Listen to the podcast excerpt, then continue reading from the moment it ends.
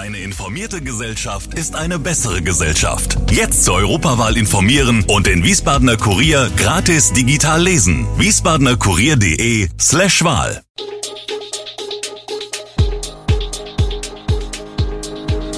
Gude, unser morgendliches News Update. Das Wichtigste aus Wiesbaden für Sie im Überblick. Guten Morgen aus Wiesbaden an diesem 10. Mai. AWO mauschelte mit Minijobs, NH Hotel wird abgerissen und Eintracht-Fans werden abgezockt. Das und mehr hören Sie heute im Podcast. Es waren nicht nur die dicken Fische wie überzogene Gehälter, Luxuskarossen, Reisen oder Kreditkarten, die das Begünstigungssystem der beiden Kreisverbände der Arbeiterwohlfahrt Wiesbaden und Frankfurt ausmachten. Auch die großzügige und dennoch gezielte Vergabe von Minijobs sorgte einerseits für Loyalitäten, aber natürlich auch für neue Einnahmequellen für Führungskräfte, Familienangehörige sowie einen auserwählten Personenkreis. Steuerfreie Zusatzeinnahmen ohne Gegenleistung hieß dieses Geschäftsmodell, zumeist gewährt von den AWO-Geschäftsführern Hannelore und Jürgen Richter, aber auch schon mal gegengezeichnet von den Stellvertretern.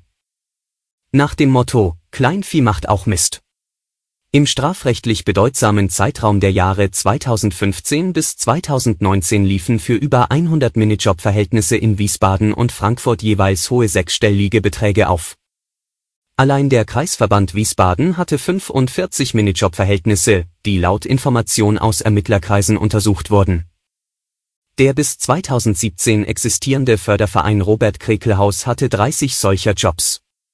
Für den Kreisverband Wiesbaden machte das im relevanten Zeitraum 538.000 Euro aus. Den Verein Freunde und Förderer Robert Krekelhaus kostete diese Variante der Arbeitsverhältnisse in den Jahren 2015 bis 2017 rund 340.000 Euro. Übernachten können Wiesbaden-Besucher im NH-Hotel an der Ecke Aukam-Mallee und Kirchbachstraße nicht mehr. Die Tage des 13-stöckigen Gebäudes sind gezählt.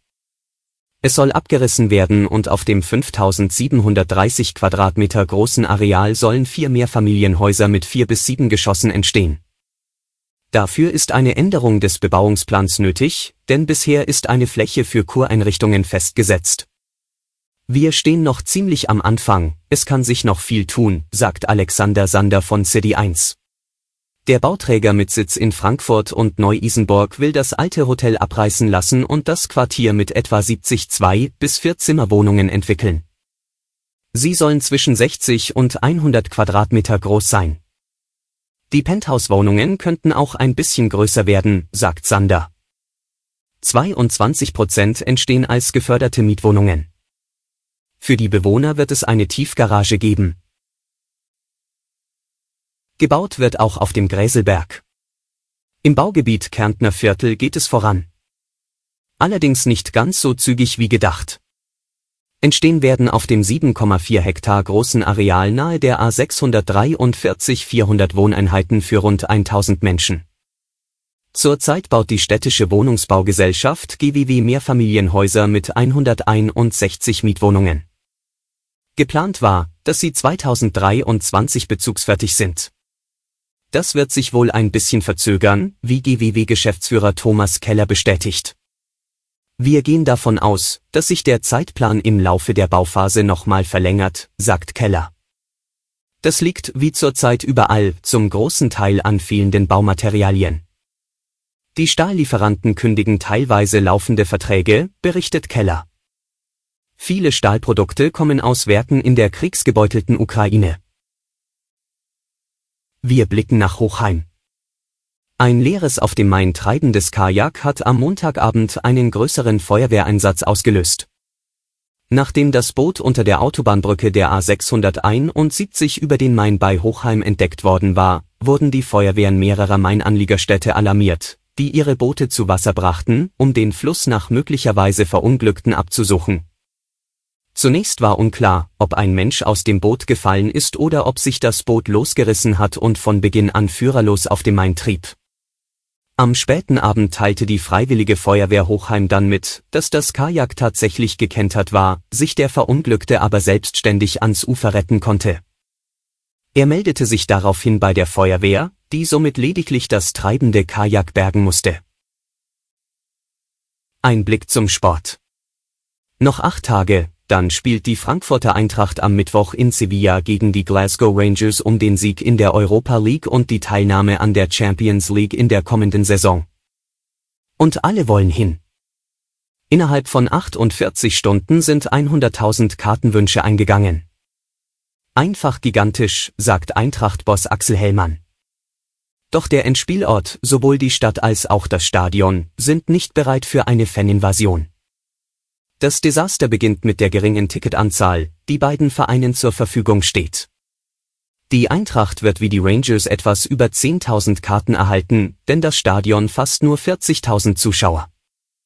Wer trotz aller Knappheit dennoch eine Karte ergattert hat oder noch ergattern wird, steht vor noch weit größeren Problemen. Denn die Fluggesellschaften, die die Fans nach Sevilla bringen sollen, und die Hotels in der Stadt haben das große Geschäft gewittert und gnadenlos zugeschlagen, die Preise sind enorm gestiegen. Selbst wer mit Kunst nicht viel am Hut hat, dürfte dieses Bild kennen. Ein von US-Künstler Andy Warhol angefertigtes Porträt von Marilyn Monroe ist in New York für rund 195 Millionen US-Dollar, etwa 185 Millionen Euro, versteigert worden und damit zum teuersten je versteigerten Kunstwerk aus dem 20. Jahrhundert geworden. Das 1964 entstandene Shard Sage Blue Marilyn, das auf einem Foto basiert und die Schauspielerin vor türkisblauem Hintergrund mit gelben Haaren, roten Lippen und türkisem Lidschatten zeigt, wurde zum Auftakt der traditionellen Frühjahrsauktionen beim Auktionshaus Christie's versteigert.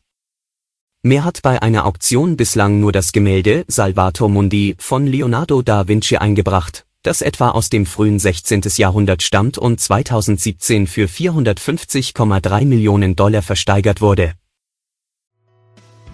Gude Wiesbaden ist eine Produktion der VRM von Allgemeiner Zeitung, Wiesbadener Kurier, Echo Online und Mittelhessen.de. Redaktion und Produktion die NewsmanagerInnen der VRM. Ihr erreicht uns per Mail an audio.vrm.de.